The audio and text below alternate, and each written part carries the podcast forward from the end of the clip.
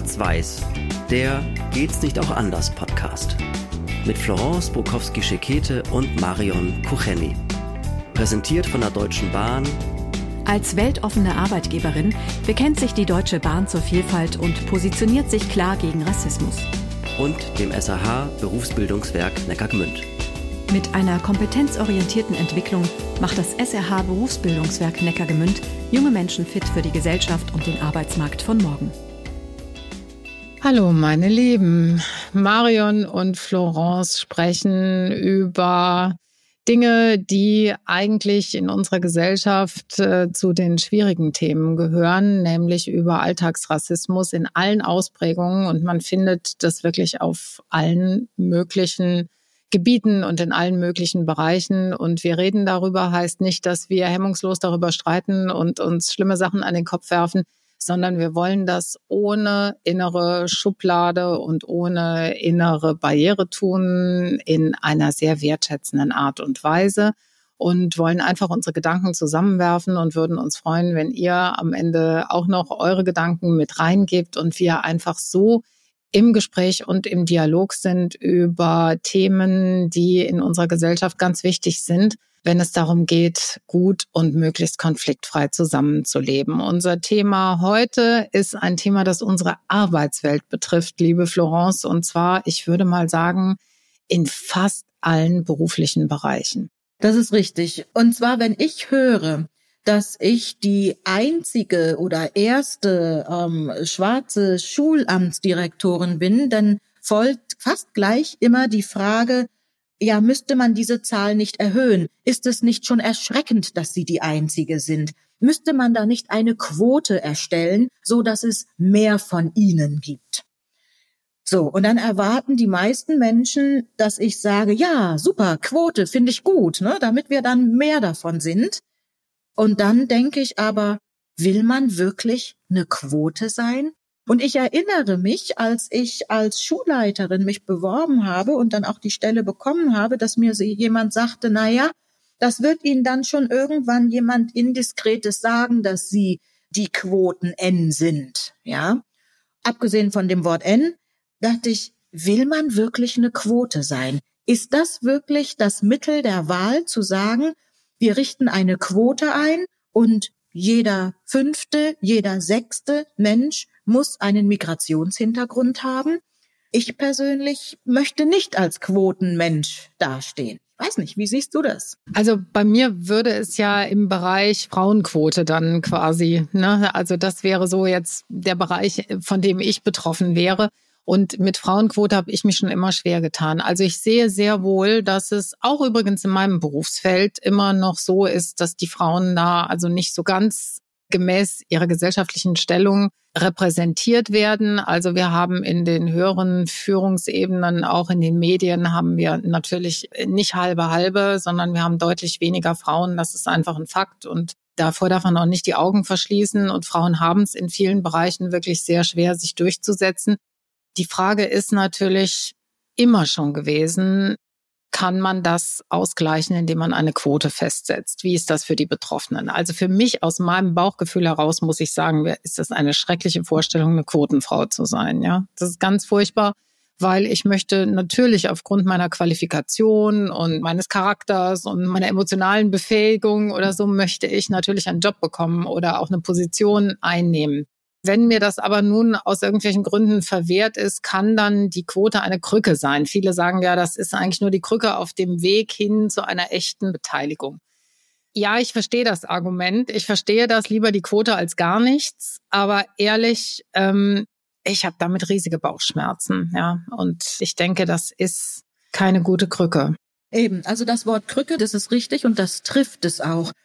Wenn man mir unterstellt, ich bin ja da jetzt, wo ich bin, die Quotenschwarze, ja, damit das wenigstens abgebildet ist, dann äh, fühle ich mich auch nicht richtig wahrgenommen, weil ich eben möchte, dass ich aufgrund meiner Qualifikation dorthin gekommen bin und nicht, weil man sich gedacht hat, na ja, da erfüllen wir jetzt eine Quote. Ich denke, dass es in meinem Fall auch wirklich nicht nicht so war. Ich kenne ja die Person, die ähm, dafür gesorgt hat, dass ich einmal Schulleiterin äh, werde oder wurde Gut, und jetzt im Schulamt bin, da denke ich, bin ich aber auch keine Quote gewesen. Ich weiß natürlich, dass viele Menschen mit Migrationshintergrund und also das ist jetzt das, wo ich mal drauf schauen würde, dass es ihnen schon alleine aufgrund ihres Migrationshintergrundes verwehrt ist, überhaupt schon ein Vorstellungsgespräch zu haben. Geschweige denn, dass sie möglichst in einer hohen Position auch diese Stelle bekommen. Und dann ist eine Quote entweder die, die Krücke oder, das ist ein anderes Thema, dass man Bewerbungen ohne Bild und ohne Name, also anonymisierte Bewerbungen verschickt. Ja, das geht ja. Ich kann ja das so anonymisieren, dass ich dann eine Nummer kriege, aber man nicht weiß, ist es jetzt ähm, männlich, weiblich, äh, welche Religion steckt dahinter, äh, welche Herkunft steckt dahinter. Und dann hat die Person zumindestens mal diesen Weg mal rein in das Bewerberverfahren. Und alles andere ist dann natürlich auch, hängt wieder von der Person ab, die davor sitzt. Und die Frage ist dann, wenn du diese erste anonymisierte Runde überstanden hast und es kommt dann doch zu einer persönlichen Vorstellung, das passiert ja irgendwann im Verlauf dieses Bewerbungsprozesses, was ist dann? Dann am Ende doch wieder nach anderen Präferenzen entschieden. Das ist, also wir, wir kommen, glaube ich, nicht drum herum, das Problem von der anderen Seite anzugehen. Und ich denke mir immer, was ist der eigentlich der Hebel, den wir wirklich ansetzen müssen? Ist der Hebel der Druck, den wir von außen erzeugen, indem wir sagen, ihr habt diese Quote zu erfüllen. Also diese Quote ist da, die erfüllt ihr. Das ist jetzt eine Vorgabe, ist uns ganz egal, wie ihr das anstellt, aber wir möchten da entweder einen Menschen mit Migrationshintergrund oder eine Frau oder halt, wenn es auch um geschlechtliche Orientierung geht, halt eben auch möchten wir jemanden haben, der da dieser Orientierung entspricht. Wollen wir das so machen? Wollen wir das über diesen, über diesen Druckfaktor erledigen oder müssen wir das über einen gesellschaftlichen Wandel und über ein anderes Denken hinkriegen? Das ist vielleicht der längere und anstrengendere Weg. Und wir müssten auch Strukturen entwickeln, in denen wir das gesellschaftlich verhandeln und auch für diesen Wandel sorgen. Aber ich glaube, das ist viel nachhaltiger. Weißt du, wenn die Leute verstanden haben, dass es so sein muss, weil eine diverse Gesellschaft auch abgebildet werden muss im Berufsleben. Wenn, wenn jeder das verstanden und verinnerlicht hat, dann wird er auch danach entscheiden. Dann ist das für ihn kein Ausschlusskriterium mehr. Die Frage ist nur, wie kommen wir dahin, ja? Wie kommen wir dahin? Gegen Quote würde aus meiner Sicht auch noch sprechen, dass wir ja die Qualität wollen. Also bedeutet es, wir haben jetzt zwei Personen, eine Person hat einen Migrationshintergrund, die andere Person nicht. Und wir nehmen aber, weil die letzten zwei, die wir eingestellt haben, weiß sind und zur Mehrheitsgesellschaft gehören, nehmen wir jetzt die andere Person, die einen Migrationshintergrund hat, ungeachtet der Qualifikation. Das ist ja auch noch so eine Sache. Also ist es egal, ob jetzt einstellen oder man sucht ähm, im Theater, sucht man eine entsprechende Rollenbesetzung, ja, dass man dann erst ich sag mal, aussucht nach Migrationshintergrund und dann unter denen guckt und wer ist jetzt qualifizierter. Das ist auch so was, wo es sich mir so ein bisschen sträubt. Aber wie kann man es hinkriegen, dass die Menschen, die eben diesen Zugang nicht so leicht haben wie weiße Menschen, ja, dass sie den Zugang besser kriegen. Und klar, da muss ich in der Gesellschaft was tun. Die Frage ist aber, wie lang brauchen wir da? Wie lange brauchen wir da? Und haben wir die Zeit? Die Frage ist tatsächlich, also wie schnell kann man einen Bewusstseinswandel herbeiführen? Ne? Das ist, glaube ich, auch eher eine lange Strecke. Deshalb habe ich mir überlegt, vielleicht könnte man eher zu so einer Vereinbarung kommen, dass man sagt, man kontrolliert einfach Bewerbungsverfahren von außen etwas strenger. Dass man sagt, wir möchten transparent dargelegt bekommen, wer alles, und das müsste eine dritte Instanz dann sein, wer sich alles beworben hat und äh, wie viele Bewerber mit Migrationshintergrund dabei sind, die die Kriterien erfüllen. Also sind wirklich nur die in die engere Auswahl gekommen, nur die, die die Kriterien erfüllen, oder sind da nur die Weißen reingekommen, ja, die Leute aus der weißen Mehrheitsgesellschaft und die anderen nicht. Also, dass man das wirklich ganz klar, dass man dann wirklich mehr auf das Bewerberprofil schaut und auf die Qualifikation schaut, und vielleicht doch ein bisschen, also schon auch mitschaut darauf, dass alle, dass alle zum Zuge gekommen sind, aber eben nicht den Migrationshintergrund zum Hauptkriterium macht. Weißt du, wie ich meine? Also man sagt, hier, hier ist ein Posten, es bewerben sich Menschen. Dann gucken wir aber von außen, wer hat alles die Qualifikation, ja, und sind alle wirklich alle berücksichtigt worden, die die Qualifikation vorweisen können, alle. Und dann sagt, und dann gehen wir aber in den Auswahlprozess, der wirklich nur noch von Qualifikation ausgeht und nicht mehr von Migrationshintergrund, so dass da irgendwie versucht wird, für eine Gerechtigkeit zu sorgen. Und wir sagen, wir gucken erstmal auf Qualifikation. Eben, und das zählt ja für alle Diskriminierungsformen. Also ob es jetzt eben der Migrationshintergrund ist, das Geschlecht ist, ja, Religion, ja, das ist ähm, oftmals nicht ganz so vordergründig, weil man das vielleicht nicht gleich erkennt ähm, auf dem Bewerberprofil, wenn es nicht draufsteht. Aber auch die Altersdiskriminierung ist ja ein Thema. Also sortieren, ja, sortieren wir gleich jeden raus, der Ü50 ist, gelten die als alt und das ist ja auch etwas, was in der Gesellschaft im Moment sehr diskutiert wird. Also einerseits ist das 60 die neue 40. Das ist aber nur da der Fall, wo es schick ist und wo es irgendwie nicht weh tut. Wenn es aber dann zum Einstellen geht, also auf dem Arbeitsmarkt, da will man am liebsten 25 mit 50 Jahre Berufserfahrung. Ne? Auch die Altersdiskriminierung ist da durchaus ein Thema, was man damit reinnehmen muss. Ne? Absolut, wobei man sich das gar nicht leisten kann, wir uns das eigentlich alles gar nicht leisten können, weil wir einen solchen Fachkräftemangel haben und weil der demografische Wandel so hart uns treffen wird, dass wir uns diese Art von Diskriminierung gar nicht mehr leisten können. Ja, also das ist schon das. Wir können uns eigentlich, eigentlich gar keine Art von Diskriminierung mehr leisten. Im Moment zumindest nicht bei uns in Deutschland hier, weil wirklich jeder, der arbeiten kann und will und qualifiziert ist, der müsste auch zum Zuge kommen. Das kommt ja noch erschwerend dazu. Aber vielleicht könnten wir das so von dieser gesetzlich vorgegebenen Quote doch ein bisschen mehr wegbringen zu tatsächlich einer Chancengleichheit äh, bezüglich der Qualifikation. Dazu müsste aber auch weil es ist schon so, dass dann, wenn die erste und zweite Bewerberrunde rum ist, dann wird irgendwann nach persönlichem Geschmack entschieden. Das ist einfach so. Da darf man sich auch keine falschen Vorstellungen von machen. Aber wenn man dann das Auswahlgremium, wenn das einigermaßen divers besetzt wäre, verstehst du? Also wenn, wenn da nicht nur ein Personalchef, der ältere weiße Mann, dann sagt, so wird's jetzt gemacht, sondern man hätte eben in diesem Auswahlgremium nicht nur diesen älteren weißen Personalchef, ich benutze dieses Klischee jetzt mal, sondern man hätte eben auch noch jemanden, der gleichberechtigt ist mit einem Migrationshintergrund, eine Frau, ja, und versuch, würde versuchen, da das gesellschaftliche Miteinander abzubilden, dass man dann sagt, dieses Gremium muss zu einer Entscheidung kommen. Und damit hätte der Bewerber oder hätte jeder Bewerber zumindest mal etwas gleichwertigere Chancen. Ja, also wenn du jemanden hast, der darüber, der über deine Bewerbung entscheidet, oder wenn du ein Gremium hast, was dann eben so ein bisschen äh, so ein bisschen großflächiger besetzt ist und man da zu einer Entscheidung kommen muss und es nicht der eine macht oder der kleine Zirkel von zwei Leuten dann am Ende macht, von denen beide mutmaßlich weiß und männlich sind, dann ist es vielleicht einfacher. Ich muss gerade schmunzeln, weil ich mir gerade vorgestellt habe, den Handwerkermeister, der jetzt erstmal ein Gremium schaffen muss. Ne? Also der wird ja sagen, du lieber Gott, also das geht gar nicht. Aber die nächste Frage ist natürlich auch, gilt es tatsächlich oder anders gefragt, für welche Berufe, für welche Position gilt es überhaupt? Oder ist die Notwendigkeit einer vermeintlichen Quote überhaupt gegeben? Ist es tatsächlich im Handwerksbereich gegeben? Muss man das dort überhaupt machen? Oder sind die Chancen dort für junge Männer, für junge Mädchen mit ähm, junge Frauen mit Migrationshintergrund nicht ähnlich, ja, oder oder gleich wie wie mit Weißen?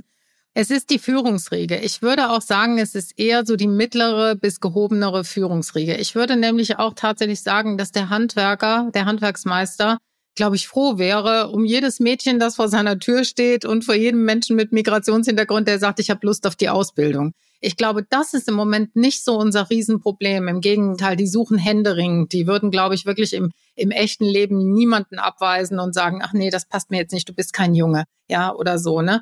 Das, nee, nee, da hätte ich jetzt gerne, da hätte ich jetzt gerne einen Jungen, dessen Eltern hier schon seit fünf Generationen im Ort leben. Nein, nein. Also das glaube ich, das ist wirklich nicht das Problem. Das Problem liegt ab der mittleren Führungsebene. Auf jeden Fall. Doch, also das, das glaube ich absolut auch. Und da ist dann wieder Gremium möglich. Ne? Also ich habe, wie gesagt, nur geschmunzelt, weil ich dachte dann eben so eine kleine Firma. Ne? Aber nee, das stimmt ja. In größeren Firmen, da ist Gremium absolut möglich und nötig, ja.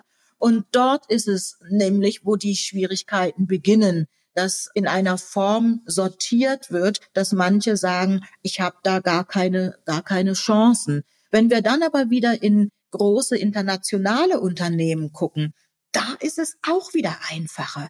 Weil zum Beispiel haben wir hier in der Nähe wirklich einen großen Software-Riesen, wo die Hürde der deutschen Sprache gar nicht vorhanden ist. Ja, also wenn ich nicht Deutsch kann, ist das keine Hürde. Im Gegenteil, es ist eher eine Hürde, wenn ich nicht Englisch kann. Es ist wirklich ein Korridor, wo es ein Problem ist. Nach unten hin oder nach rechts oder links oder wo auch immer man das jetzt sagen will, also hin in dem Handwerkbetrieb ist es kein so großes Problem, sehe ich genauso. Und dann wieder die großen internationalen Firmen, da ähm, könnte das Problem auch wieder geringer werden. Es ist dieser Korridor in der Mitte. Das sehe ich auch so. Und ich glaube, flankierend dazu muss man einfach gesellschaftlich immer wieder wirklich gebetsmühlenartig auch betonen, damit es wirklich mal einsickert. Wir als Gesellschaft und auch wir als wirtschaftlich aufgestellte Gesellschaft, wir funktionieren nur, wir sind nur dann erfolgreich, wenn wir divers sind, ja. Nur wenn wir altersgemischt sind, wenn wir ethnisch gemischt sind, wenn wir geschlechtlich gemischt sind, nur dann haben wir maximale Aussicht auf Erfolg, weil das uns eine gewisse Flexibilität und auch eine Offenheit und auch eine Inspiration bringt, die eigentlich immer ein Wettbewerbsvorteil ist, egal wie. Mir fällt gerade noch was ein. Es gibt natürlich auch dann Argumente. Also wir haben ja jetzt verschiedene Diskriminierungsarten schon aufgezählt und dazu gehört zum Beispiel auch die körperliche Versehrtheit oder Unversehrtheit. Also dann zu überlegen, na ja, die Person sitzt aber im Rollstuhl, deshalb kann sie das und das nicht. Und ich denke, wir müssen, egal welches Individuum wir vor uns haben, anfangen, umgekehrt zu denken. Nicht die Person muss qualifik also qualifiziert, ja, das ist ganz klar. Aber nicht die Person muss äußerlich in irgendeiner Form zu dieser Arbeit passen, sondern wir müssen den Arbeitsplatz passend machen für die Person. Sprich, wenn die Person im Rollstuhl sitzt, dann müssen wir das Umfeld so passend machen, dass die Person das machen kann. Natürlich wird es sicherlich niemand sein, der sagt, ich will aber Dachdecker oder Dachdeckerin werden oder die Arbeit ausüben. Da habe ich jetzt im Moment natürlich keine Ideen, wie das dann laufen könnte. Aber wenn wir im realistischen Bereich bleiben, dann müssen wir auch da eine größere Offenheit zeigen.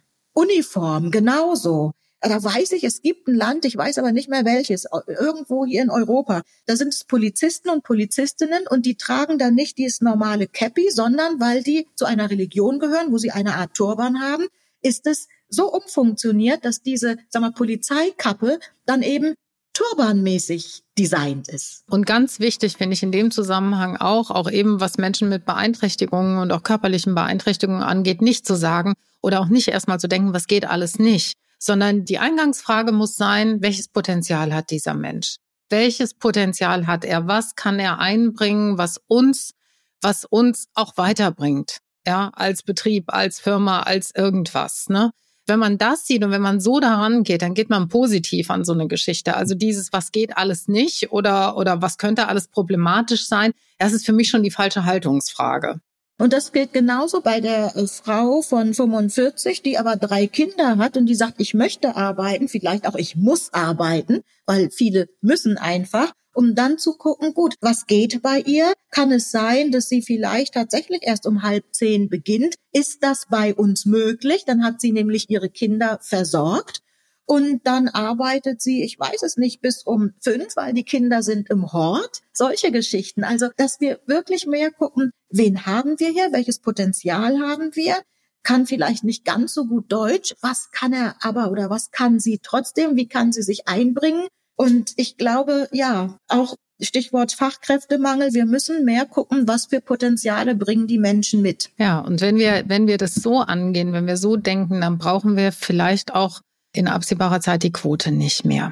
Das hoffe ich doch sehr. Also, was haben wir gemacht? Wir haben darüber uns unterhalten, wir haben geredet. Und das ist, was wir uns auch wünschen würden in der Gesellschaft, dass sich die Entscheidungsträger hier drüber Gedanken machen, dass sie miteinander reden dass sie sich austauschen, dass sie überlegen, wie geht das überhaupt? Ja, wenn ihr auch Ideen habt, wenn ihr vielleicht in Firmen arbeitet, wo solche Dinge schon umgesetzt werden, oder wenn ihr das Gefühl habt, Mensch, ich war eine Quote, wie hatten sich das überhaupt angefühlt? Wie wurde mir das kommuniziert? Dann nehmt mit uns Kontakt auf, schreibt uns mailt uns in irgendeiner Form. Ja, manche schreiben tatsächlich Briefe, haben wir auch schon bekommen. Unser Podcast ist überall da zu finden, wo es gute Podcasts gibt. Es wäre gut, wenn ihr ihn abonniert, dann verpasst ihr auch keine Folge. Lasst uns Likes da. Wir freuen uns über jede, jede gute Bewertung. Und ja, was haben wir wieder gelernt bei diesem Thema? Auch hier gilt reden und zusammen. Das war Schwarz-Weiß. Der Geht's nicht auch anders Podcast mit Florence Bukowski-Schekete und Marion Kucheni. Mit freundlicher Unterstützung der Deutschen Bahn, des SRH Berufsbildungswerk Neckargemünd, Fotoartist Charles Schrader und der Haas Mediengruppe.